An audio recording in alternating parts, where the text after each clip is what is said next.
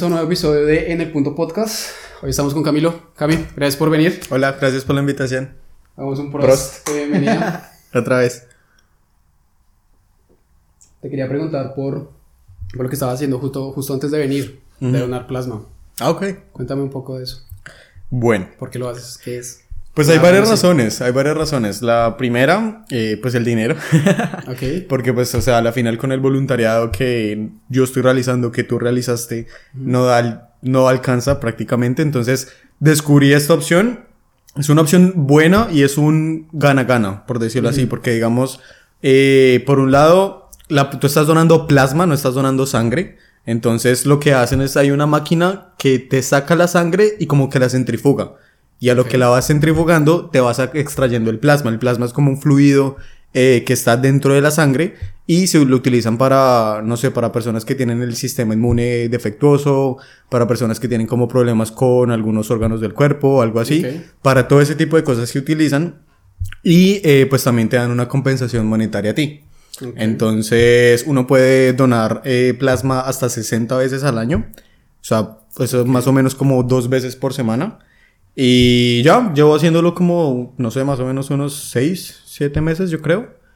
Y ya, entonces pues uno como que va normal, está ahí, relajado. Eh, se demora uno por ahí 45 minutos y pues uno le va ayudando con... Eh, o sea, uno ayuda a las personas y pues también como que uno se ayuda monetariamente. Muy curioso. Pero bueno, ese no es el tema. Ese no es el tema al que íbamos. Solamente quería preguntarte porque me pareció curioso. Me cogiste así como... Sí, sí, sí, improvisto. eh, el tema del que vamos a hablar hoy es de los idiomas, ya que nos encontramos en, Alemania, en el cual fue bastante, para mí por lo menos, doloroso eh, aprender el alemán. Em, y, que tú también tienes esa experiencia. De hecho, ¿qué fue lo que estudiaste? Tú estudiaste lenguas idiomas, modernas. lenguas modernas. ¿Por qué lenguas modernas? ¿Qué, ¿Qué fue lo que te llamó la atención, pues? Bueno, muchas cosas. Todo comenzó cuando yo estaba en el bachillerato en Bogotá. Y desde séptimo, octavo más o menos, mi materia favorita siempre había sido el inglés. Siempre, siempre me había encantado mucho. Entonces como que mi mamá también me ayudaba, yo era como el consentido de la profesora de inglés, por decirlo así, entonces como que le tenía mucho gusto el idioma y literal habían, no sé, recreos, descansos que me quedaba yo solo en el salón leyendo artículos en inglés. Así no supiera mucho, pero tenía como la gana, la curiosidad de ver cómo conocer otro idioma, como era algo muy desconocido para mí. Y cada vez como que ese gusto se fue incrementando hasta 11 más o menos, que pues ya como que uno se tiene que decidir por una carrera mm. profesional, ¿no? Entonces habían dos cosas, eh, la música, yo toco la batería, eso era algo que tú no mm. sabías. Entonces me podía dedicar profesionalmente a la música o profesionalmente a los idiomas, que en ese momento solo lo pensaba como en el inglés. Entonces yo dije como, bueno, ya tengo estos dos gustos, uno, uno de los dos tengo que cogerlo como hobby y el otro tengo que ya manejarlo a un nivel profesional. Entonces, bueno, como en Colombia la música lastimosamente no da mucho dinero, dije como, bueno, más bien me quedo con la batería como hobby y trato de hacer el inglés más a desarrollarme a nivel profesional con, con, con este idioma. Y ya, entonces me gradué de 11, de hecho me gradué con, con honores, me dieron el diploma de mejor estudiante de inglés eh, en el colegio por ese año. Entonces eso me motivó muchísimo, entré a la universidad y entré a estudiar lenguas modernas. Y pues ya, o sea, yo era como súper enamorado del inglés, pero solo del inglés, nada más. De primero a tercer semestre tuvimos inglés y en cuarto comenzamos a ver francés. Okay. Y yo como, miércoles, o sea, fue complicado porque los primeros tres semestres, digamos que yo era así como, no sé, como el teso, como el chacho, era así como no sé, como uno de los más experimentados porque no, las otras personas no tenían tanta experiencia con el idioma. Ya cuando se comenzó con, con el francés, obviamente ya todos comenzábamos como súper de ceros y yo ahí que me pegué como la estrella y dije como, hijo de madre, ya toca como empezar a cambiar el cerebro. Y a partir de quinto semestre eh, empezamos a ver alemán. Entonces, o sea, nuestra carrera era súper loca porque tú tenías una clase de inglés, salías, entrabas a una clase de francés, salías, te entrabas a una clase de alemán. Entonces, como que literal tú tenías que cambiar tu cerebro muchísimo. O sea, era, era muy, muy raro eso, pero de alguna manera lo lograbas, ¿sabes? Y ya, entonces ahí como que cada vez se fue incrementando el gusto por los idiomas y todo, hasta que ya lo último me comenzó a gustar un poquito más el alemán que el inglés. A pesar de que, o sea, el inglés, el alemán es súper, súper complicado. Entonces como que no me... No sé, como que trataba de hallarme entre, entre alguno de los dos idiomas, pero a la final como que el alemán me terminó gustando más. Y ya, ya cuando me gradué, pues ya dije como ya, o sea, esto es lo mío, ya, yo sé que el resto de mi vida voy a estar eh, como mezclado, voy a estar dentro de los temas de los idiomas.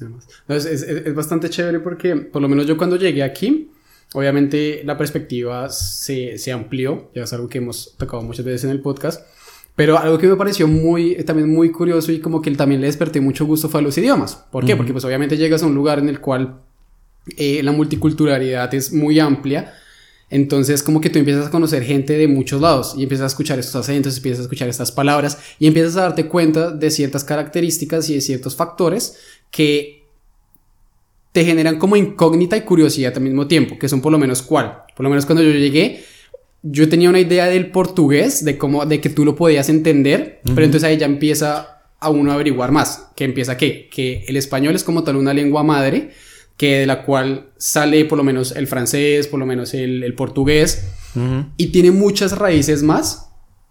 Entonces, estábamos hablando y justamente estaba hablando con un amigo la otra vez. Aquí en Alemania hago una pequeña aclaración, por lo menos en, en, varios, en varias regiones hay tipos de dialecto. ¿Sí? Entonces, al principio, yo cuando escuché como, bueno, en otras regiones de Alemania es el mismo alemán, pero con otros dialectos, lo primero que yo lo asocié fue como quizás con los acentos, exactamente, como que quizás por lo menos el, el paisa que, que, que, está en Colombia, o las personas que vienen de Barranquilla, que hablan ese costeño, o el, o el por ejemplo, la, la, S que tiene el, el argentino, ¿sabes? Como que te habla así, boludo, como que te lo canta. Entonces, como que todo eso yo lo asocié así, pero es básicamente otro idioma, ¿sabes? Como que es el mismo alemán, las personas, incluso las personas de un, de un Hochdeutsch, que es el normal alemán, les cuesta entender muchas veces esos dialectos, y llegué a la conclusión, no sé si eso sea un fact, pero llegué a la conclusión de que incluso eso es el portugués del español. Si tú te pones a pensarlo, ¿por qué? Porque, como, como decía, o sea, es un, es un alemán normal y es ese dialecto, por lo, menos de, por lo menos de München, es el mismo alemán, pero maneja palabras totalmente distintas y tú puedes entender, puedes más o menos tener una idea de lo que estás hablando, pero no, como que no logras captar todo el contexto de lo que te está diciendo esa persona. Entonces viene siendo como, o sea, yo lo asocié como quizás como que el portugués viene siendo básicamente un dialecto del español. Podría ser así, pero digamos que ahí sí, eh, como que entro a hacer una aclaración y la cuestión es, digamos que el alemán es un idioma que viene de las lenguas germánicas. Cuando estamos hablando del español y el portugués son dos idiomas distintos, o sea, son dos corrientes totalmente distintas que lingüísticamente están emparentadas, pero vienen de una, de, de un, ¿cómo se dice eso? De una, eh, de un lenguaje madre que viene siendo el latín. Entonces tenemos, por ejemplo, las lenguas romances, que dentro de ellos son el español, el portugués, el italiano, el rumano, el francés. Y cada uno pues tiene sus propias eh, limitaciones lingüísticas y sus propias composiciones. ¿Por, qué se denominan romance, idioma romance, sabes? Eh, porque creo que, bueno, el latín era el, idioma que hablaban en Roma, entonces viene, viene de esa parte. De, o sea, de hecho, justamente estaba viendo eso hoy y el, o sea, el latín vulgar fue el que dio el inicio a, las, a los idiomas romances. O sea, el latín, no, no el latín de la iglesia, sino el latín que hablaba el pueblo normal, fue el que dio origen a todos los idiomas que hablamos nosotros hoy en día, dentro de las lenguas romances, claro está. Y aparte están las lenguas germánicas, que las lenguas germánicas, el inglés, por ejemplo, es una lengua germánica, el alemán, el noruego, el sueco, el danés, el islandés, todos esos son lenguas germánicas. Entonces, lo que tú has, como la comparación que tú estabas haciendo, sí, eh, tiene sentido, porque a la final tú como que entiendes, pero no logras, no logras captar el 100% de las palabras que ellos están diciendo. Eso mismo sucede con una persona que venga de Hannover, por ejemplo, donde hablan el Hochdeutsch, y después, eh, no sé, llega a München donde hablan Bayerisch, creo que es lo que hablan, ¿cierto? Ahí la cuestión es diferente porque estamos hablando del mismo idioma, pero ya entramos a hablar de dialectos, de dialectos, que ya es como la composición dentro del idioma como tal. O sea, eso va como un árbol genealógico. O sea, primero está como las lenguas como las familias de lenguas y luego se va desglosando en cada idioma y dentro de cada idioma bien hay dialectos o bien hay eh, acentos. ¿Qué es lo que sucede con el español? O sea, las, en el español, hasta donde yo tengo entendido, no se podría hablar de dialectos porque nosotros no tenemos dialectos. Nosotros lo que tenemos es acentos. No importa si tú estás hablando con una persona de, no sé, de la Argentina o de Cuba, le vas a entender. Puede que hayan palabras por el contexto obviamente pues que no le entiendas. Eso, es quizás la, la, pregunta que hay, porque pues de por sí, sí, sí, sí dentro de Latinoamérica como tal, no se manejan esos dialectos, que es como lo que vemos acá, porque de por sí en, en Chile, en Ecuador, en Venezuela, incluso que es nuestro país vecino, hablan el mismo, el mismo español, pero con palabras totalmente distintas. Sí. Exacto, esa es la cuestión. O sea, ahí ya son palabras distintas, pero dentro de todo el contexto tú lo vas a entender. ¿Sí me entiendes? O sea, no va a haber una eh, falla lingüística o no va a haber algo que tú digas como no alcanzo a entender todo qué es lo que sucede, por ejemplo, con el portugués. Y una cosa interesante que sucede entre las personas que hablan el portugués y los que hablamos el español es que ellos tienen más capacidad de entendernos a nosotros que, nosotros, a ellos. ¿Y eso por qué es? Porque en el portugués existen unos sonidos vocales y nasales que no existen en el español. En cambio que el español es muy vocal. Si tú te das cuenta, el español no tiene casi ningún sonido nasal. Entonces, la mayoría de palabras que nosotros pronunciamos, ellos ya las conocen y por ende son capaces de entendernos más de lo que nosotros les podríamos entender a ellos.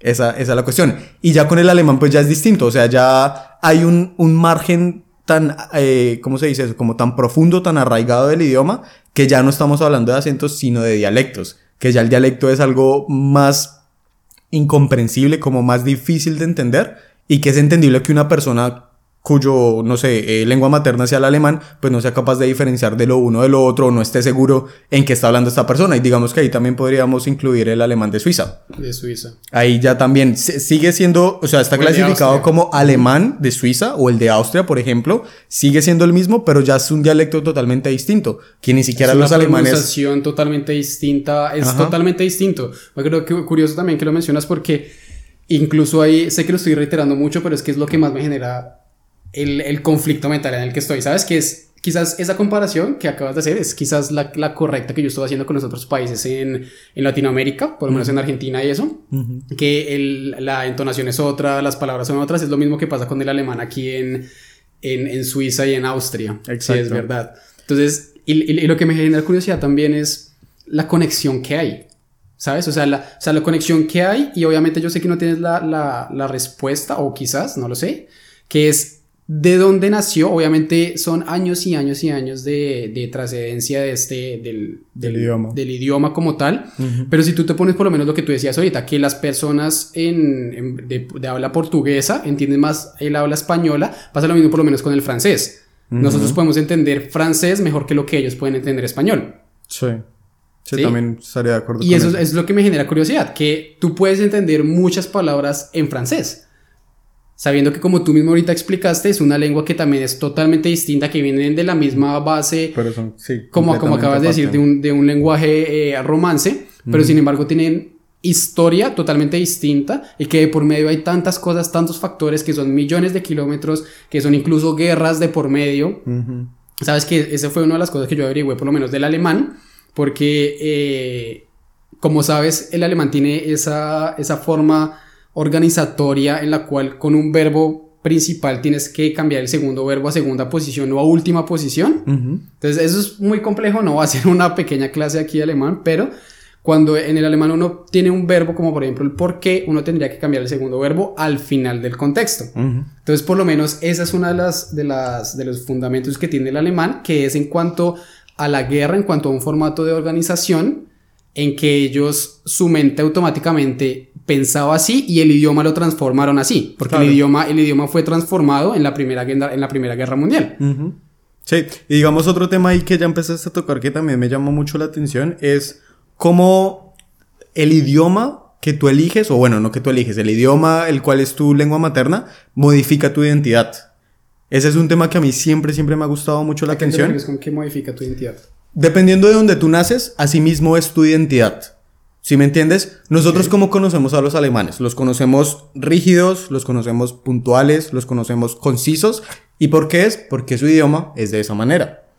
Todo en el alemán tiene un orden gramatical muy compuesto. Y he escuchado de hecho que el alemán es como el idioma más... Eh, ¿Cómo se dice? Se me partió la palabra como más eh, conciso de todos los que existen, ¿sí me entiendes? Como las mezclas que ellos hacen, por ejemplo, como Handschuhe, que es como el zapato de la mano, ¿sí? Que viene siendo los guantes. Es muy, es muy, muy directo, muy a lo que es. Exacto. Exacto. Entonces, eh, siempre está como, siempre he visto esa discusión entre muchos lingüistas que dice como, ¿el idioma modifica a la persona o la persona es la que modifica el idioma? Si me hago entender, porque dependiendo en el contexto en el, tú, en el que tú naces, pues así mismo son las personas y así mismo se moldea tu identidad. Pero, pero es, o sea, quizá, o sea, obviamente ahí lo entiendo y perdóname te, te interrumpo, pero quizás siento que ahí como que entra esa diferencia en que quizás estás hablando como de la cultura. Exacto, claro, porque Pero, la o, sea, en- o sea, adentras, es, adentras el lenguaje dentro de lo cultural. Total, total, total, total, porque, eh, bueno, ya hablando, digamos, como, no sé, más en el tema cultural, pues a la final, ¿qué es la cultura? Es un intercambio de, que, que existe de comunicación primero y es una sociedad que está basada frente a ciertos principios, frente a ciertas costumbres y precisamente la manera de transmitir esa comunicación es mediante el idioma. Ok, sí. Entonces, la cultura siempre va a estar muy ligada a los, a los idiomas, ¿sí? Entonces, eh, ¿cómo te explico? Digamos nosotros, nosotros somos más conocidos por ser más cálidos, por ser como más amigables, por ser más como sociables de una manera a otra, y es porque nuestro idioma, el español, es así. Si tú Claro, te das no cuenta... El tono, el tono de sí, tienes razón. Exacto, digamos que nosotros, no sé, algunas veces somos hasta más bullosos. Que en muchas ocasiones yo creo que nos los han dicho aquí en Alemania que, Claro, Totalmente. que uno como que suele a subir mucho el tono de la voz. Un alemán no, un alemán habla más despacio, habla más suave, habla más conciso, porque así mismo, como es su idioma, así mismo es su manera de ser. Entonces a eso es lo que voy. El español nosotros somos como, por ejemplo, el español es un idioma que se habla muy rápido. Es uno de los idiomas, creo que es el segundo después del japonés, que más rápido se habla por cantidad de palabras que tú puedes entonar en un minuto. El alemán no lo es tanto. Por más rápido que tú intentes hablar el alemán, tú tienes que hacer pausas porque la, la gramática, la fonética del idioma no te permite hablar tan Y- rápido. Y porque la gramática cambia según el contexto y las palabras que uses. Entonces, Exacto. automáticamente tu cerebro tiene que modificarse a que cuando está hablando de algún contexto va a tener que modificar también la forma gramatical en la cual hablas. Exactamente.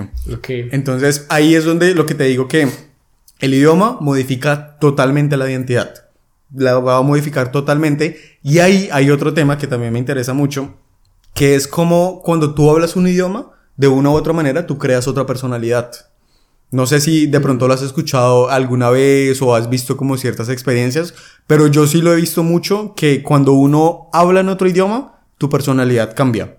Dependiendo de la manera en que tú te expresas, dependiendo del contexto social en el cual tú te encuentras. Yo sí me he dado cuenta que el tono de voz, el tono de voz cambia Eso. muchísimo. El Ajá. tono de voz yo sí lo he cambiado muchísimo, incluso me han dicho como tal que mi tono de voz es totalmente distinto a cuando yo hablo en alemán y eso sí también lo he notado en diferentes personas, como en amigos que también sea inglés o sea eh, alemán, sí he sentido ese cambio de tonalidad, pero no podría, decir, o sea, no sabría decirte, no lo había pensado, no había llegado al punto de decir como que quizás al momento de expresar una como tal eh, el idioma lingüísticamente que uno modifique su personalidad, o sea, no lo había pensado desde esa perspectiva.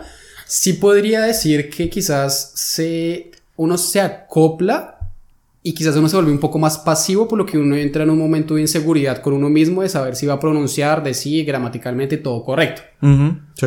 Quizás por ahí podría decir que el- como tal la personalidad cambia, pero no sé, o sea, explícame a qué, a qué te refieres como tal en contexto de, de que la personalidad cambia. O sea, ¿qué ves y qué factores crees tú que cambian o que se modifican en el momento en el que tú estás hablando en otro idioma? No sé, digamos, te coloco el ejemplo cuando yo trabajaba eh, en call centers bilingües en Bogotá. Yo me daba cuenta que muchas, muchos de mis amigos cuando hablaban en inglés, como que de una manera u otra notabas cosas diferentes de su manera de ser a como eran normalmente. Sí, como que, no sé, como que de pronto eran más directos, como que de pronto eran sarcásticos y en el español no eran tanto, o en el español eran súper tímidos, pero después cuando comenzaban a hablar inglés como que se abrían de una manera que tú decías como, wow, no conocía esta faceta de esta persona. Y es algo que como que ya lo he visto varias veces, tanto con amigos como lo he leído, digamos, hay un libro, no sé si lo conoces, que se llama eh, Dr. Jekyll and Mr. Hyde. Ese libro habla de precisamente eso, como de las dos personalidades que una persona puede tener, no tanto por el idioma, pero sí que es más probable que una persona tenga diferentes personalidades dependiendo de muchos factores. Entonces, la primera es Dr. Jekyll, que eh, J. Kill es como je del, del francés, perdón, kill, yo mato. Y después está Mr. Hyde, señor que se esconde. Entonces están como dos personalidades súper distintas. Una de un, no sé, un psicópata maníaco que en las noches va y tortura a la gente y la asesina. Y de día es Mr. Hyde, una persona retraída, una persona como eh, muy tímida, que no es capaz de expresar sus emociones, a menos de que esté frente a un contexto diferente. Okay. Ese libro me lo mostró un profesor a mí en la universidad y me llamó mucho la atención precisamente por eso, porque no necesariamente por el idioma, obviamente pueden ser otros factores, pero siento que sí, definitivamente el idioma juega un rol importante tanto en la identidad, como te estaba mencionando, como también en la personalidad. Cuando tú hablas en alemán, obvio primero pues suele ser un poquito más tímido porque no tienes la misma, la misma experiencia que un hablante nativo, pero también, no sé, digamos que yo considero que cuando hablo en alemán suelo ser más conciso, ¿sí? Y que también hay muchas cosas que tú expresas de una manera diferente, como, no sé, en español tú dices me gusta tal cosa, en alemán tú dices ich finde es gut, yo lo encuentro bien, que es algo que en español tú realmente nunca dirías, como eh, ich finde das Bier gut, encuentro la cerveza bien. Si tú lo dices en español, suena, suena raro. Lo que pasa es que ese contexto es del, del, contexto de que aquí se utiliza mucho el yo pienso, el yo opino, porque tienes que utilizarlo siempre en contexto. Obvio. Sí, pero sí, igual, evidentemente creo que el contraste como tal, la comparación como que no, como que no tiene sentido, ¿sabes por qué? Porque es que son cosas, son culturas, ahí quizás te doy la, como tal, la, la rienda de lo que estás diciendo, que la cultura es totalmente diferente. Y la pregunta que tenía antes de que se me olvide, porque si no se me olvida, es que, o sea, si tú crees que la, como tal, la personalidad cambia, tú dices que la personalidad se modifica cuando uno está hablando en otros idiomas. La personalidad se cambia a otro, por ejemplo, como un alter ego que uno tenga, otra personalidad oculta que uno tenga, o uno empieza más a actuar según la cultura bajo el idioma del que uno esté hablando.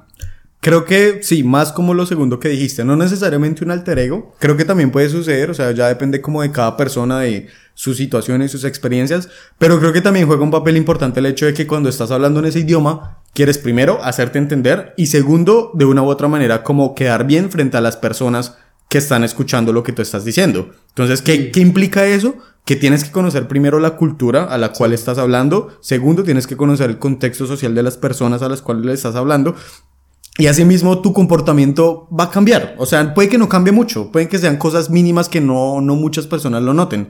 Pero si tú le estás, le estás hablando a un alemán, que entra un alemán aquí de la nada a tu apartamento, uno va a actuar de una manera diferente por el simple hecho de estar hablando en alemán. No, y además que, que, tú tienes que buscar las maneras y la, como tal, el contexto correcto de hacerte entender, porque por lo menos lo que tú explicas en español, o sea, si tú, como lo mismo que tú acabas de decir, del contexto de me gusta esta cerveza o encuentro esta cerveza como bien, como que tú, lo mismo que tú dices en español, automáticamente traducido, que es lo que normalmente uno suele hacer cuando uno aprende un idioma, que es que, ok, si yo tengo estas palabras y tengo este contexto, si quiero decir, exactamente, si yo quiero, si yo quiero decir, quiero ir al, al quiero encontrar el, el, bus o quiero encontrar esto, tú vas a traducirlo y vas a decirlo así netamente, ¿sabes? Como solamente traducido. Pero al momento de traducirlo, el significado en español al alemán, así tengan las mismas palabras, va a ser totalmente distinto.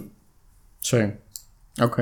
Sí, concuerdo contigo en eso. ¿Sabes a lo que me refiero? Como que, el, o sea, las palabras independientemente de lo que tú estés diciendo, no va a ser totalmente comprensible porque no es la manera en la cual esa persona de otra habla entiende tu contexto. ¿Sabes? o sea, tú, o sea tú, tú me puedes decir a mí en español, yo entiendo esto. Y seguramente si tú me lo dices a mí eso mismo en español, en alemán, a mí te lo voy a entender, pero la persona que está junto a mí alemán no te lo va a entender. Exacto, porque no tiene el contexto que nosotros manejaríamos o como la Sí, como la propia, el propio conocimiento de la cultura como para que uno pueda entender el, el, la, la, cuestión. Digamos, otra cosa también interesante es que muy difícilmente tú puedes traducir chistes de un idioma a otro. No sé si también te habías puesto a fijarte en eso. O sea, cuando haces un chiste en alemán y después lo traduces al español es como... Eh, o sea, como que no, no tiene ningún sentido, ¿sabes? O al revés, lo dices en español y, no sé, todo el mundo se totea la risa y después lo vas a decir en alemán y dices como, no, esto no tendría sentido y me mirarían raro o algo así, no sé. Yo creo que es lo mismo que te estaba diciendo, exactamente. Como que ahí aplica también a lo que te estaba diciendo, que es como, para mí puede tener mucho sentido, puede ser muy gracioso, puede ser muy comprensible, pero al otro idioma si tengo las mismas palabras, solamente no... No va a ser igual. No va a ser igual. Sí, es demasiado curioso. Y, y, y, aquí cuando yo llegué fue cuando yo me di cuenta de la cantidad de idiomas que hay. ¿Sabes? Hay más de 6.000 idiomas. ¿Sabes? Y lo que es una cultura de, de, de, los árabes en India, que en un solo país conocí a varias personas de, de, India, de procedencia, que decían que en una sola ciudad, ciudad, ciudades pequeñas, en una sola ciudad se hablaban más de 100, 150 idiomas. Entonces yo les decía, o sea, yo le preguntaba, yo le decía, ¿cómo bueno, y cómo, o sea, si tú vas a, en una sola ciudad, no sé, a comprar algo, a, no sé, al mecánico, como tareas muy diarias, muy normales, muy locales, cuando tú hables, esa persona que hable otro idioma, entonces, ¿cómo te haces entender? qué te decían? Entonces decían como lo que pasa es que de por sí todos los idiomas nacen de algo, ¿sabes? Entonces obviamente el, el, como tal el, el, idioma de India, no sé cómo tal, o sea, no tengo ni idea cómo es. El hindi, sí. Exactamente, pero creo que es muy también de palabras, ¿sabes? Como muy de, de ubicar solamente palabras, entonces lo que me decía es que se, se, se hacen entender por contexto y por palabras, ¿sabes? O sea, si tú vas, si tú vas como tal a un mecánico, o sea, tú sabes que vas a salir en el mecánico, ¿sabes? O sea, la persona ya sabe que tú vienes a, a, arreglar Por tu carro. específico. Exactamente. Entonces tú solamente tienes, o sea, obviamente tú generas todo el contexto de toda la palabra correctamente, pero lo importante son esas palabras claves en las cuales tú dices como, no sé, exhausto o lo que sea, y ahí ya te entiende, dado el caso de que sea otro idioma. Claro. Sí, como uno aprendiendo alemán al principio. Sí, exacto. que uno escucha a la persona y a la final son como, habla, no sé, 100 palabras y uno entendió la mitad. queda la, la, palabra que es importante es la, la, la, que uno se le queda. Si a ti te dicen, vaya, coja este tren 2 en yo no sé qué, te dicen una cantidad de vainas, pero lo único que a ti te interesa es saber que el tren pasa en el 2. Ahí es lo único que y se a la hora La que pasa. Así es como funciona como tal el idioma, por lo menos en India. Por lo que tienes una, tienes una cantidad de idiomas en los cuales tú no sabes qué persona cruzando la calle va a hablar otro idioma entonces es como esa, esa concesión de, de, de esos idiomas me parece muy curioso. Pero así mismo que complicado, ¿no? Porque siento que hace que la sociedad sea mucho más difícil de... Lo hace todo mucho más complejo. De hacerse de entender, o sea, digamos aquí también puede pasar de una manera distinta porque, bueno, Frankfurt es una ciudad, creo que es la ciudad más multicultural que hay en Alemania. Por lo menos sí, después de Berlín, claro, sí. Exacto. Entonces, pues a la final tú sabes que seguramente esa persona no es alemana de pronto por los rasgos físicos puedes intuir de dónde es, pero a la final sabes que si le hablas en alemán, muy probablemente te pueda responder también en alemán. Estás en Alemania. Exacto. Exactamente. Si tú eres una persona que, es, que, es, que eres de India y vives en India y vives en una ciudad india y las personas que te rodean son indias, o sea... ¿Cómo haces para diferenciarlo? ¿Cómo haces para, para diferenciarlo? Bueno, en ese caso creo que sería bastante complicado, o sea, sería muy complicado, pero también creo que de alguna u otra manera, dependiendo de la región específica de la India en donde estés, pues asimismo debe haber un idioma que sea más predominante que el otro, que se utilice con más frecuencia que el otro, ¿no crees? Seguramente. Seguramente debe serlo porque si no, no habría como tal una conexión de, de, de, de comunicación. Mm. Porque sí, o sea, India, si no estoy mal, tiene como 30 a 35 idiomas oficiales. Creo que muchísimos más. Exacto, o sea, bueno, digamos que independientemente de la cantidad de los idiomas, la cuestión es que dependiendo de un X o Y lugar en donde estés, debe haber un idioma predominante. Y bueno, ellos también en cierta manera fueron una colonia inglesa y también parte fue colonia francesa. Falta ver si también en ciertas regiones puede que el Estado prefiera utilizar estos idiomas europeos para de pronto manejar X o Y situación, no sé, de la vida cotidiana o diplomáticas o algo así. Porque si lo aprendieron y a la, final la persona lo sabe hablar también como, como segundo idioma, pues también puede ser una, ¿cómo se puede decir eso? Como, como, que evita esa barrera, exacto, como una facilidad para, para intercomunicarse entre el uno y el otro. Otra cosa que me hiciste acordar es eh, un dato así como X interesante. Papúa Nueva Guinea es el país que más tiene. Sí, sí lo vas a decir.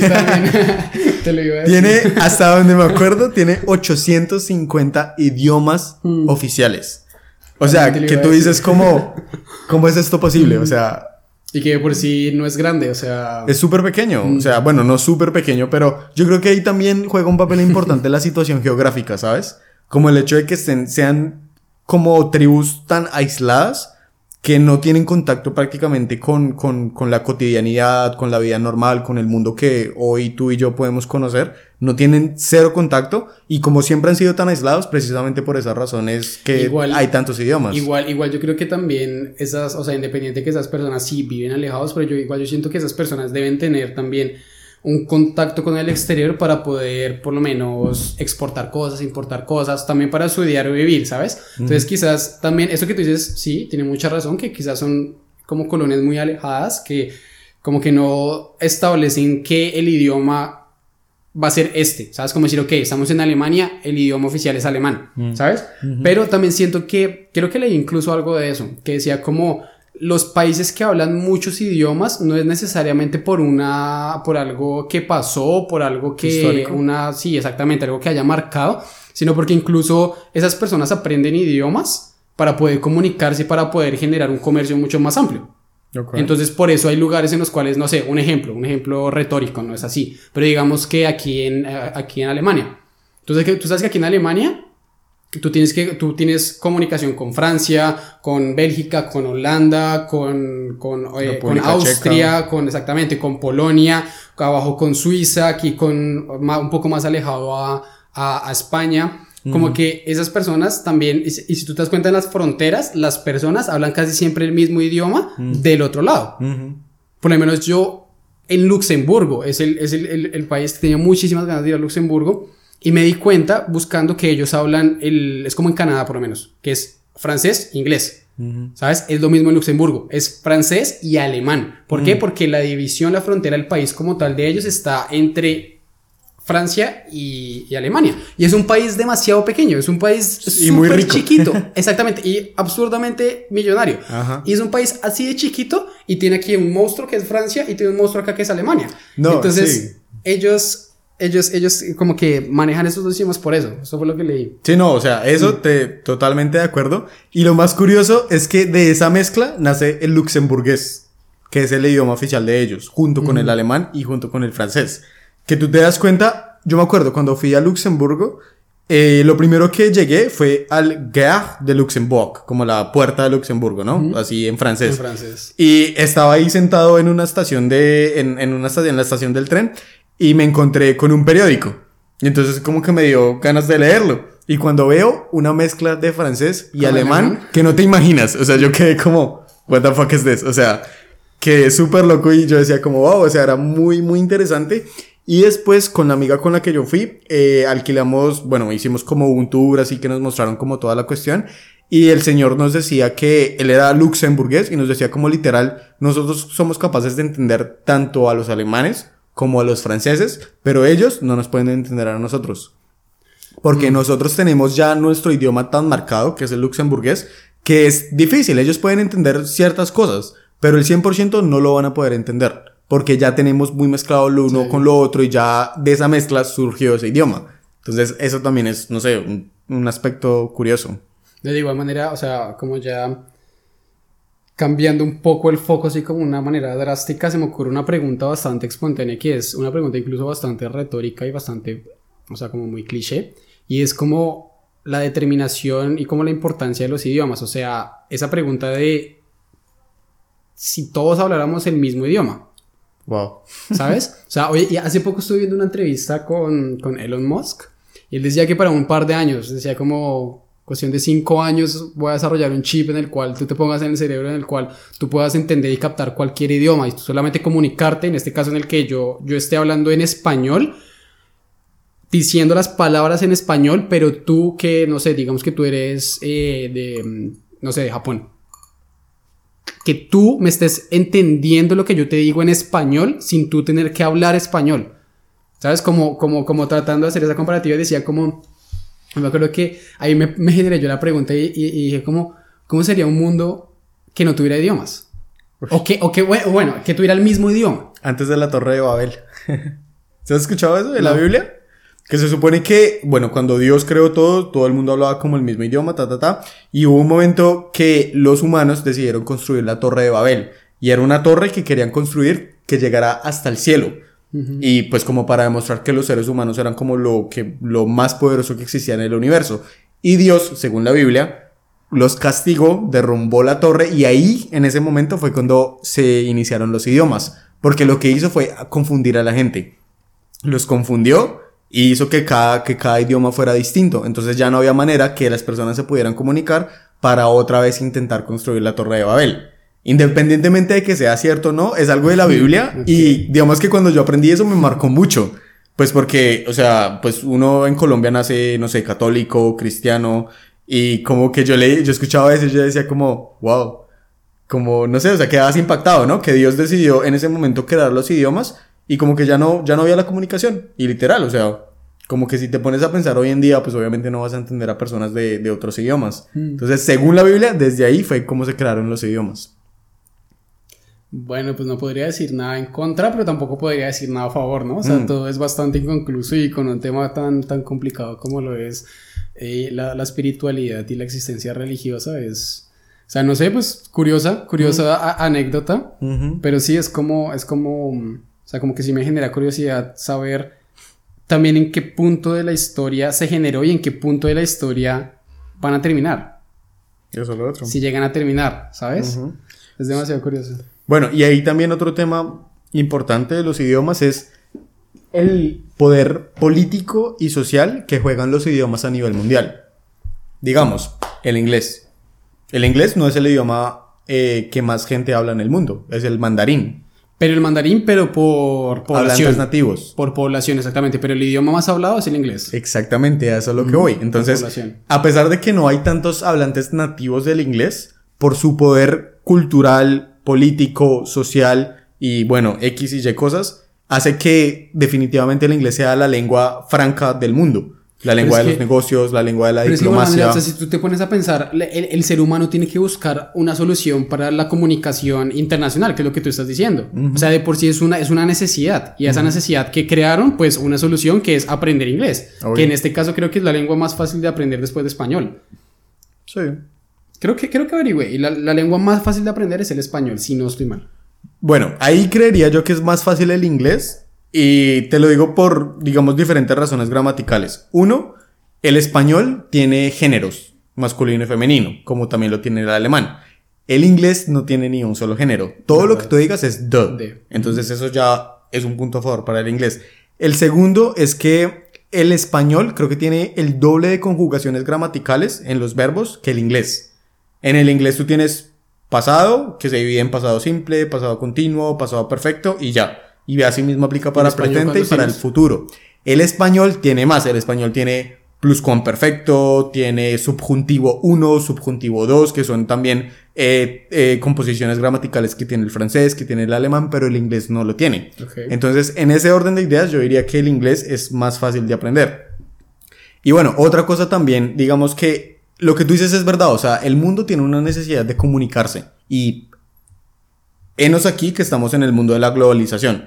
Estamos en pleno siglo XXI, que es la era de la globalización, y hay un estimado que para el 2050, más o menos la mitad de los idiomas o de las lenguas que existen en el mundo existirán. van a des- desaparecer. De lo que tú dijiste que habían 6.000, 7.000 más o menos. Mm, 6.000, 6.000. Exacto. 6.000, De esas hay un, hay, un, hay un cálculo que hicieron muchos lingüistas y dicen para el 2050 la mitad van a dejar de existir. Lo que pasa es que si te pones a pensar de por sí es algo interesante porque de por sí es un gusto y es, es algo bonito, ¿sabes? Es algo bonito porque cuando tú, cuando empiezas a hablar como de culturalmente lo que estamos hablando ahorita, ir a otro país, encontrarte con otro idioma, el, el, tú el, el proceso de, de aprenderlo, de verlo, de socializar como tal, porque el idioma no es solamente aprenderlo, el, el idioma también es, por lo menos para aprender el alemán, tú tienes que también que adentrar en la cultura y, y- y ver, vivir como tal acá para poder entender el idioma, Claro. ¿Sabes? Total, total. De por sí es algo bonito, ¿sabes? Cuando tú vayas a Francia, como poder habla- hablar francés y decir como tener una idea,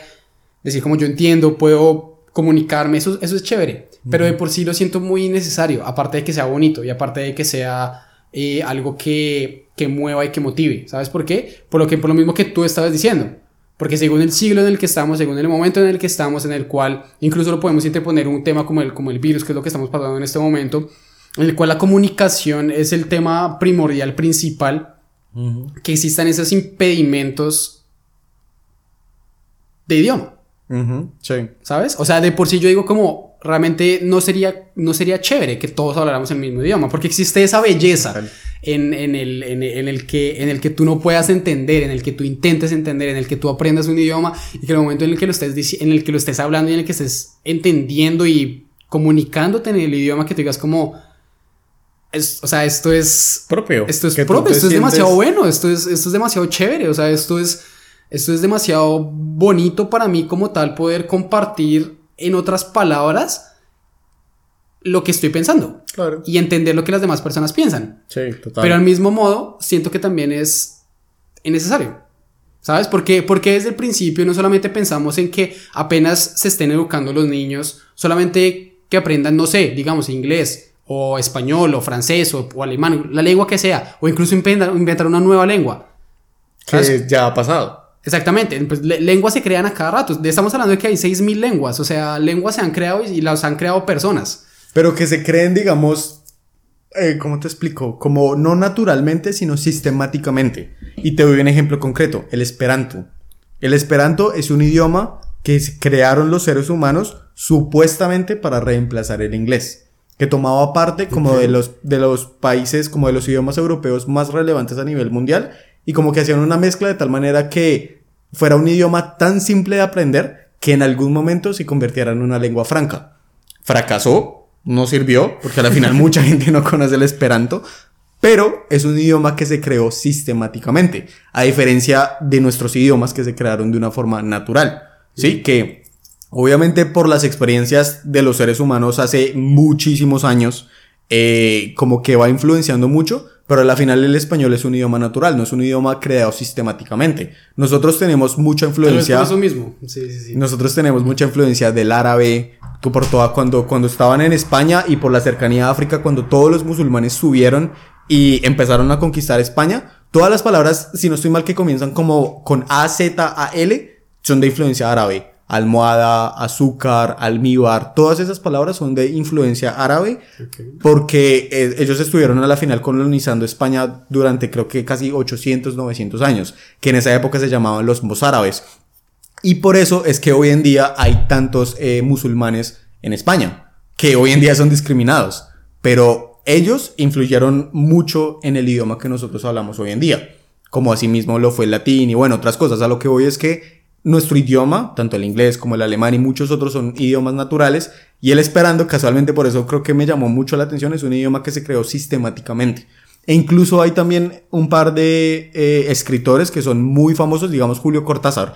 Él creó un idioma que en este momento no me acuerdo, pero creó un idioma. O sea, imagínate, qué tan inteligente tienes que ser tú en la vida para que seas capaz de crear un idioma. Y que eres una persona literaria que tienes que hacerte entender. Exacto, o sea, que tú lo decías y era como, wow, no, no me acuerdo cómo se llama el libro, o sea...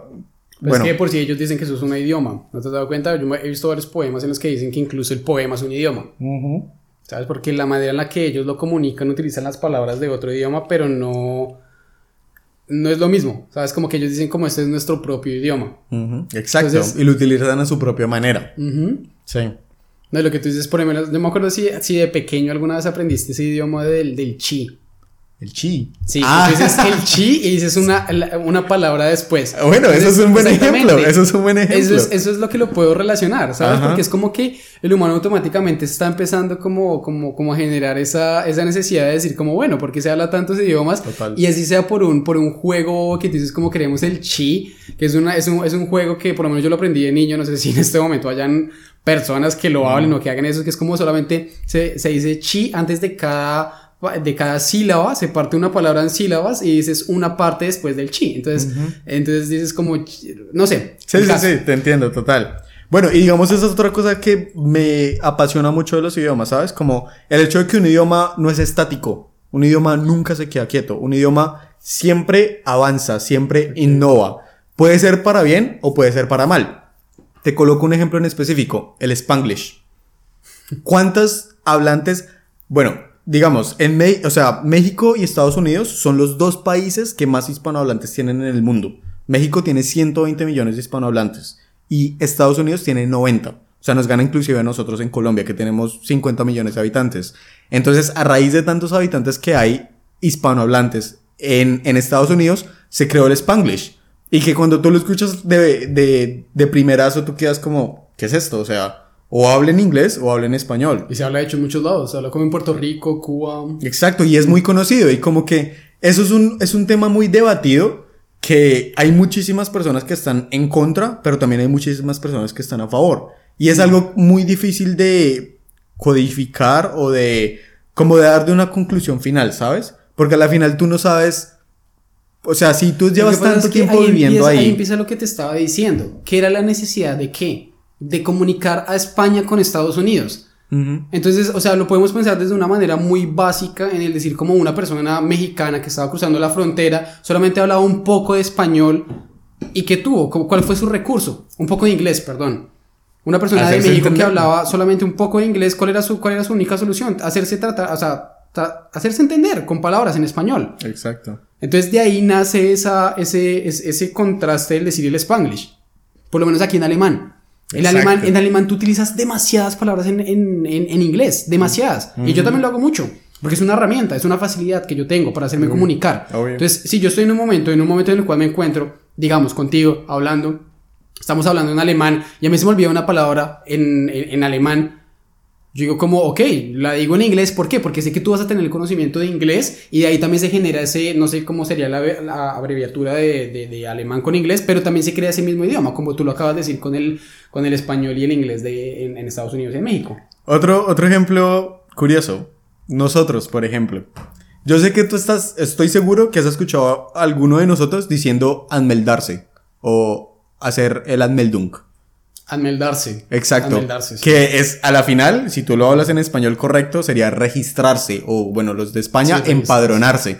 Pero tú que dices como, ay, parce, tengo que ir a anmeldarme o algo así. O digamos las personas que hicimos Sí. el, el, el Freiwillige Soziales en Socialdienst, que dicen como, ay, no, es que hoy me tocó mucho putzeo. O sea, que las personas que no conocen el alemán dicen como, what the fuck, o sea, ¿qué putas estás, qué, qué estás hablando? Sí. Entonces son, pasa en cualquier idioma, pasa en el español, pasa en el inglés. automáticamente, pa- ¿no? Sí, Exacto, sí, y como tú tienes la persona, como yo sé que tú tuviste la misma situación que yo, has estado más o menos frente a los mismos amigos, frente a las mismas condiciones sociales, eres capaz de entender a lo que yo te estoy hablando. Yo no le voy a decir a mi papá como, ay, pa, es que hoy me tocó anmeldarme. Él me va a decir como, ¿qué? Se va ¿Qué es eso? empezando a, a- generar también como una colonia, por así decirlo, y en el cual ya se empieza a crear como esa especie de mini idioma en el cual sí. ¿Ves? Eso, es lo, Sí, sí, eso es lo interesante de los idiomas. Siempre están en constante movimiento. Un idioma nunca se va a quedar quieto. ¿Y cómo haces para saber hasta qué punto está bien o hasta qué punto está mal? Pues yo creo que es que no hay bien ni mal. O sea, Exacto. ob- obviamente gramaticalmente si tú, tú no puedes decir esa palabra. En- Porque no en un- existe en el español. Porque no existe ni en el español ni en el alemán. Ujú. Pues bueno, sí está mal, pero... Exacto, ¿ves? Esa es la cuestión. O sea, que tú te pones a pensar y dices como, bueno, gramaticalmente está, está mal, pero ¿qué sucede? Que a la final, a través de todos los siglos eh, de intercambio cultural que ha habido entre las sociedades, es que hablamos lo que hoy hablamos hoy en día, ¿sí? Y listo, nosotros estamos ahorita en el siglo XXI. ¿Quién sabe en dos siglos, tres siglos, cómo van a ser los idiomas? ¿Cómo van a transformarse las culturas? ¿Cómo van a transformarse las sociedades? Y si se va a crear de pronto un idioma nuevo. Si va a llegar un punto donde el Spanglish, volviendo al tema. Yo sinceramente siento que en, en un momento de la vida, no sé en cuánto tiempo, sí no van a existir los idiomas. O van a existir los idiomas o va a existir la facilidad tecnológica en la cual tú puedas entender cualquier idioma, como lo que te estaba comentando ahorita. Obvio. Digamos otra cosa también interesante. El hecho de que con Google, por ejemplo, tú puedas hablar en tu idioma, Google automáticamente lo traduce y te lo traduce al idioma que tú quieres. Eso puede ser bueno porque a la final pues como que ahorra muchísimo tiempo, muchísimo esfuerzo, pero también digamos que le quita trabajo a los traductores. Un traductor que tú... profesores de idioma. A los profesores de idiomas, exacto. Y es algo por lo menos con lo cual... escuelas de idioma. Exacto, es algo con lo cual yo estoy muy relacionado, porque a la final es mi carrera, es lo Mm. que yo estudié. Entonces son temas que tú te pones a pensar y dices como, wow, o sea, cómo la tecnología literal puede empezar a quitar trabajos y puede empezar a dejar personas en una situación más complicada. Obviamente le hace la vida más fácil a las personas. Esa, obviamente yo creo que esa es la finalidad de la tecnología, pero asimismo va quitando empleos poquito a poquito. Lo que, lo que pasa es que si vamos a entrar a hablar de la tecnología, la tecnología te va a quitar el trabajo, sea solamente en los idiomas o sea en cualquier tipo de ámbito eh, laboral. Porque lo mismo en una compañía, en una compañía que, no sé, fabrica carros y eso, ya, las, ya solamente se está ensamblando una, ma- una maquinaria en la cual pueda funcionar unos 40, 50 años sin ningún defecto, manteniéndola como en, eh, haciéndole reparos y cosas así mensuales, pero que no te cobre mm, salud o cosas mensuales. Literal, solo tienes que hacerle mantenimiento una vez cada seis meses y ya, das vas. Pero sí, sí, sí, sí. Yo, o sea, yo sinceramente vuelvo y repito por tercera vez en el podcast que yo, yo, yo creo que realmente las, las lenguas lamentablemente van a dejar de existir. Van, van a dejar Muchas, de existir por... muchas. Sí, no diría que, o sea, no sé si decir que todas, porque sin embargo existe un tema que es eh, la, como esa, pro- sí, como esa propiedad de una lengua, ¿sabes? Como Francia no va a decir cómo voy a dejar de hablar francés y voy a empezar a hablar el inglés porque todo el mundo dijo que vamos a pasar a hablar inglés y porque es más fácil para todo el mundo. Esa es la razón principal por la cual yo digo que quizás los idiomas no dejarían de existir, pero sí siento que el humano va a llegar a un momento en el cual va a tener esa necesidad de solamente eh, aprender incluso un gobierno, o sea, tal vez por, por convenios, porque tú digas como, no sé, un ejemplo retórico, de decir, teórico, perdón, de decir, eh, Colombia hizo una, una, alianza con Rusia, yo qué sé, entonces en, en, Colombia se va a empezar a enseñar ruso. Exacto. ¿Sabes? Como que... Y es algo netamente político, uh -huh. ni siquiera social, es netamente político. Y sí, o sea, si tú te pones a dar cuenta, te, te pones a pensar también el hecho de cuando nos colonizaron los españoles. Nosotros hoy en día somos orgullosos de que hablamos el español y que es nuestra lengua materna, pero a la final de donde nosotros realmente venimos, que se hablaban eran lenguas indígenas, que hoy en día uh -huh. siguen habiendo muchas lenguas indígenas que siguen y nosotros existiendo. utilizamos muchas, muchas palabras de, del, del indígena. Exacto, pero también digamos el muisca. Tú eres de Bogotá, ¿cierto? Uh -huh. Del Bogo de, de Bogotá, por ejemplo, que muchas palabras de, no sé, que venían del idioma muisca, de la lengua ¿Los muisca. ¿No eran de México? No, de Bogotá. ¿Los muiscas son de Bogotá? Ok, claro, perdón, sí. mi error. De la zona de Guatavita. Ok. Ahí todo, el, cundi, el, el altiplano cundiboyacense, Bogotá, Zipaquirá, Moniquirá, todo ese tema, era donde estaba el cacique y los muiscas. Okay. ¿Qué pasó? Hoy en día no existe, no existe un solo muisca. Como a diferencia, digamos, en México que existen los mayas, y creo que los aztecas, no estoy seguro, pero sé que hay mayas, mayas que sí, siguen sí, sí, conservando su propia cultura. Nosotros, por ejemplo, que es lo que más nos acerca a nosotros como personas nacidas en Bogotá, ya no lo tenemos. Tenemos es el, eh, ¿cómo se dice? Como... Pero pues hay muchas tribus indígenas aún. Exacto, pero, pues... pero la, específicamente hablando la de Bogotá. Mm, Tú te sí, das cuenta y pues Bogotá qué, o sea, Bogotá es solo español, no vas a encontrar nadie hablando en Muisca, en Arhuaco, en... En todo Colombia. Exacto, no lo vas a encontrar.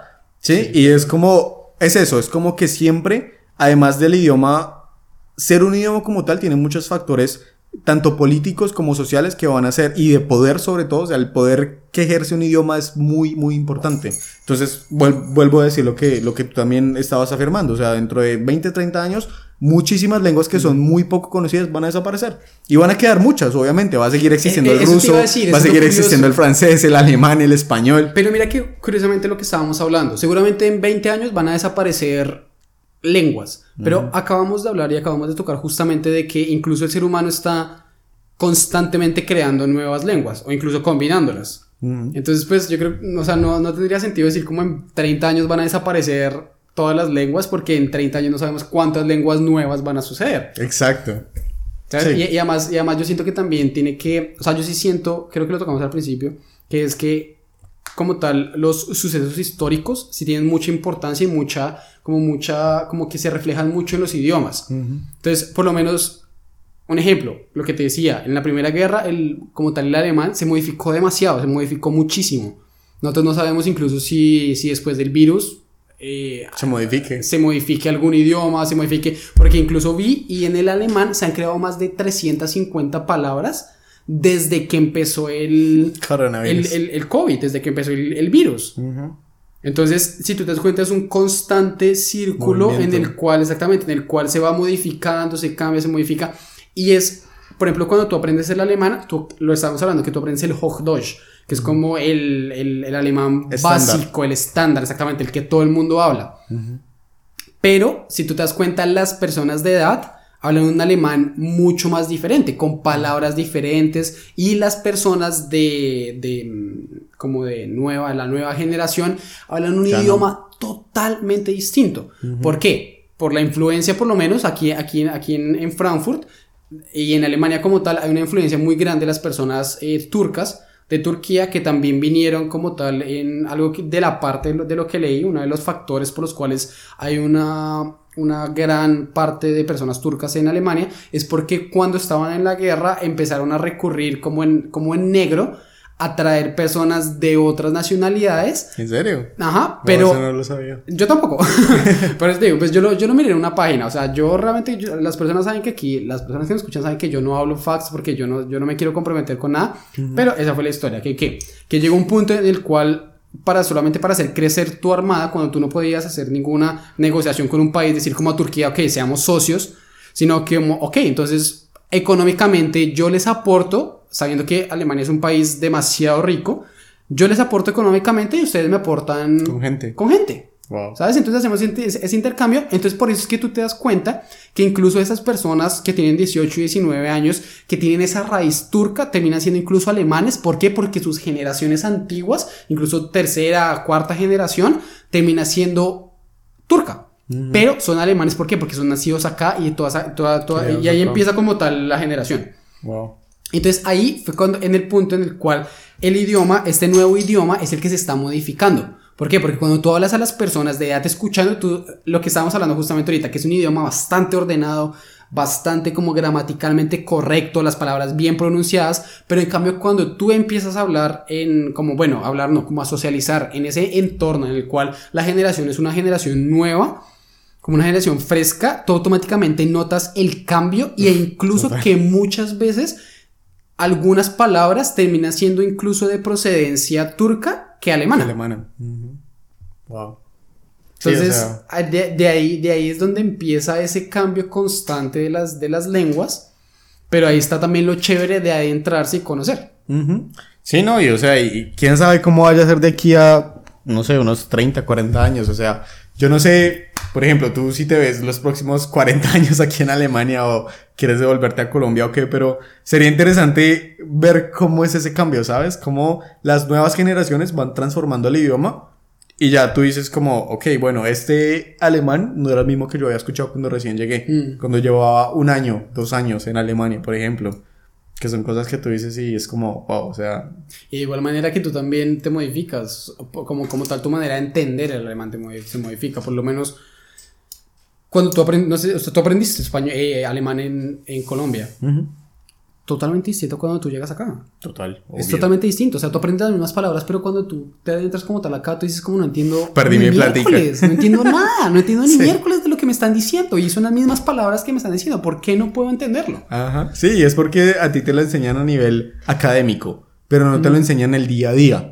Sí, y eso pasa con todos los idiomas. O sea, tú puedes matarte dos, tres, no sé, muchísimos años estudiando un idioma en Colombia, por ejemplo, coloquemos ese caso en específico, y después llegas al, al target, como al lugar donde realmente estabas esperando llegar, y tú llegas y es como, ¿y yo qué estoy haciendo todo este punto tiempo? Sí. No, no entiendo qué están Pero, hablando. No, yo, yo por lo menos, yo en Colombia yo hice hasta el A2. Eso fue otra cosa también que me interesó, también estuve leyendo en internet, que todos los países tienen diferente tipo de categorización. Ujú. O sea, por lo menos el mismo nivel B1 que es aquí, no es el mismo en Francia. ¿En serio? O sea, obviamente es diferente el idioma, pero no, no existe como tal ese A1, B1, sino que existe otra, otra... Bueno, sí y no, porque digamos que precisamente para eso se creó el marco, o sea, la, la referencia del marco común europeo, que viene desde un A1 hasta un C2. Y precisamente se hizo por eso, porque obviamente eh, cada país pues maneja sus estándares distintos y Claro. digamos en la educación. No es lo mismo que tú tengas un bachillerato de Colombia a que tengas una Abitur en alemán. En Alemania no va a ser lo mismo. Y precisamente por eso se creó el marco común europeo que lo que hace es estandarizar el nivel que tú tienes en un idioma en específico. Entonces, una cosa interesante que también me explicaba un profesor en, en, en la universidad y con el cual yo estoy de acuerdo, es que se supone que el C2 es el nivel más alto, ¿no? Sí, ya no hay más. Exacto. Y eh, en español, un profesor mío me decía como, usted no es C2 en español. Ay, quedaba- nosotros no somos ni B1 en español, te lo digo, porque es que la, la- como tal el concepto del español es tan difícil. Yo me acuerdo que cuando yo llegué acá, un amigo me preguntó, ven, bueno, lo que pasa es que me puedes ayudar. Un- él, él estuvo en Bogotá, hizo como un, un intercambio de dos semestres. ¿De dónde es? De, de acá, él, él es alemán. Ok. Y hizo un intercambio con los Andes y estuvo allá dos, seme- do- dos semestres y aprendió el español súper bien. Y me decía, como no, marica, ¿me puedes explicar esto? Y yo, claro que sí, venga. Explíquemelo gramaticalmente. Yo soy, yo, yo hablo español, yo, me, yo crecí con esto, yo sé. Ajá. Cuando yo miré, el, yo miré el libro y yo, What the fuck? ¿qué es esto? ¿Qué es esta mierda? No tengo Ajá. ni, no tuve ni idea. Yo le dije como, bro, lo siento, no te puedo explicar lo que, lo que me estás preguntando porque no tengo ni idea de qué tiempo es.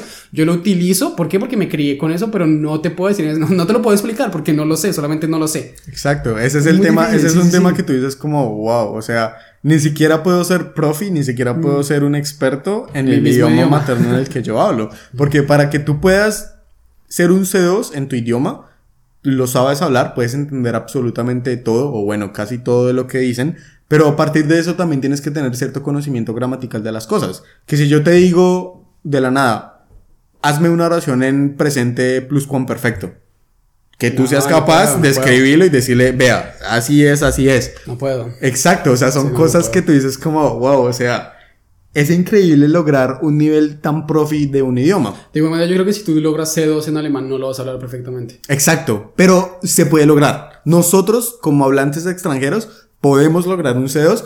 ¿Por qué? Porque para nosotros poderlo aprender tuvimos que pasar por toda la gramática, por toda la fonética, por toda la sintaxis. el C2, pero no vas a hablarlo perfecto. Y seguramente tú terminas el C2 y van a haber cosas que aún tú no terminaste de conocer. Obvio, obviamente. Puede que, sea tú, puede que seas un C2 aquí sí, y después vas a Suiza y eres como, ¿qué he hecho con todo mi tiempo? O sea, no vas a entender todo.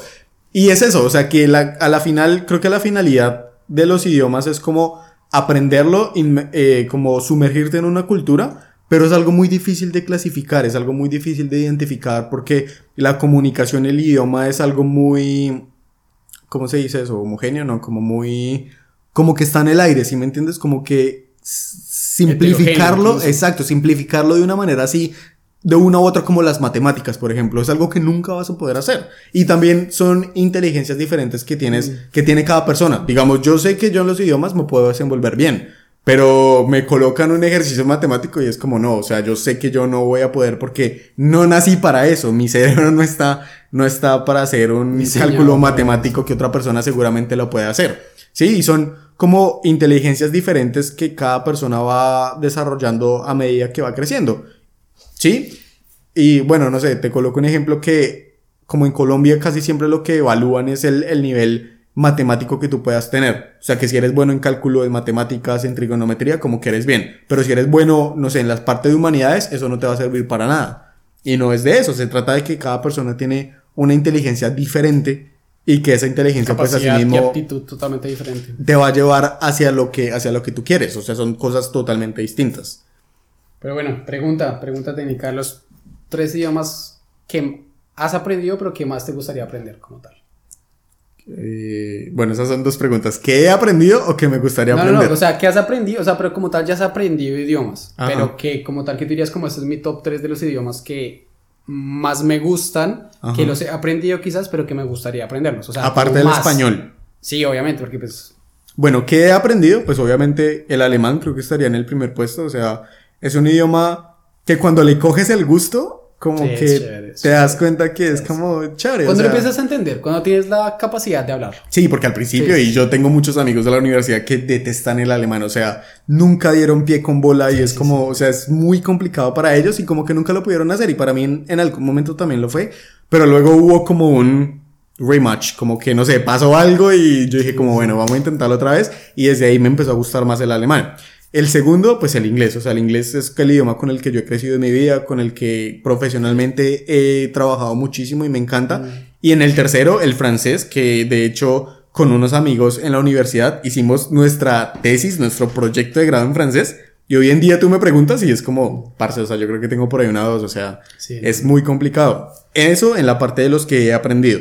De los que me gustaría aprender, no sé. Yo te diría, el primero que me gustaría aprender, pero que sería muy difícil, sería el chino, pero no el chino tradicional, sino el chino de escritura. No me acuerdo cómo se llama. ¿cómo ¿Simplificado o...? No, no, el simplificado es el normal, el que nosotros buscamos en, en traductor y la gente entiende, pero como tal, el que tiene una... El mandarín. El, sí, pero es que no me acuerdo. Te busco la palabra y te la comento después.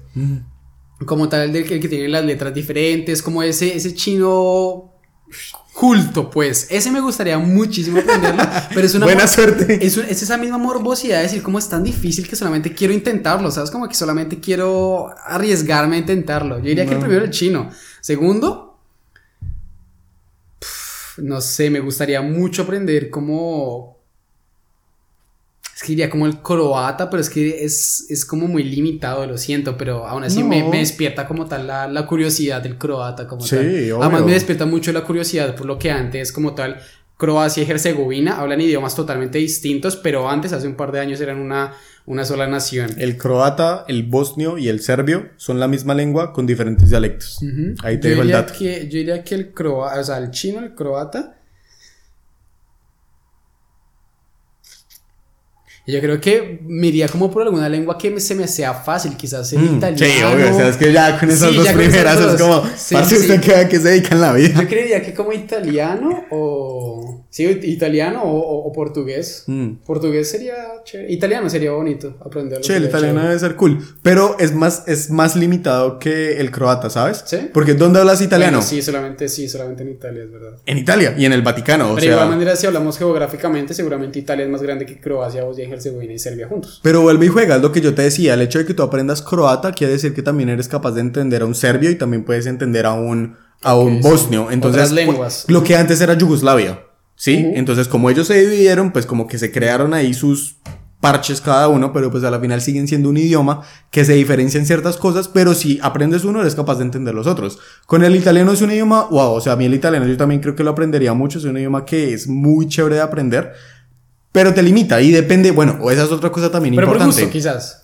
Exacto, eso era lo que te iba a decir, como que a mí varios amigos o bueno, personas como que eh, le gustan también los idiomas y están comenzando, me, preguntas, me preguntan como, ¿debería estudiar tal idioma? ¿Debería estar con tal idioma? Y lo primero que yo siempre les digo es como, ¿con qué propósito quieres estudiar el idioma? ¿Cuál es tu propósito? Si lo quieres hacer por gusto o si lo quieres hacer por nivel profesional. Porque una cosa es que tú lo hagas por gusto, por gusto yo me pongo a aprender noruego Sí, que me pareció chimba. Yo digo, bueno, listo, chévere, lo voy a aprender. Pero profesionalmente, sí, ya es si voy a trabajar en una compañía noruega, pues de pronto lo voy a hacer. Pero si no, pues para qué me voy a aprender a poner noruego si a la final no voy a, a desarrollarme profesionalmente en lo que quiero hacer. Entonces, eso y pues digamos que podría ser un, como un Schluss, como punto final de la, de la, del podcast. Podría decir que las personas que quieren aprender un idioma tienen que ver si lo quieren hacer con un nivel profesional o si lo quieren hacer simplemente por gusto. Y ya a partir de eso es como la base que tú sientas para el idioma y después dices como vámonos con todo, pero partiendo desde ese punto, si lo quiero hacer por tal lado o si lo quiero hacer por tal otro. No, de igual manera, muchas gracias por venir. Yo realmente aprecio todos estos espacios para solamente compartir y dar puntos de vista. Y pues finalmente gracias por no llegar al punto, que es lo que no queremos en el podcast. Ustedes, cual. gracias por, gracias por mirar y si tienen alguna experiencia con idiomas o si quieren aprender alguno, pues pueden comentarlo a nosotros. En los comentarios. Camilo, gracias por venir Gracias por invitarme, bro. y Un esperemos gusto. nuevamente grabar un nuevo episodio. Listo, dale pues. Gracias. Bro. Muchas gracias. Listo.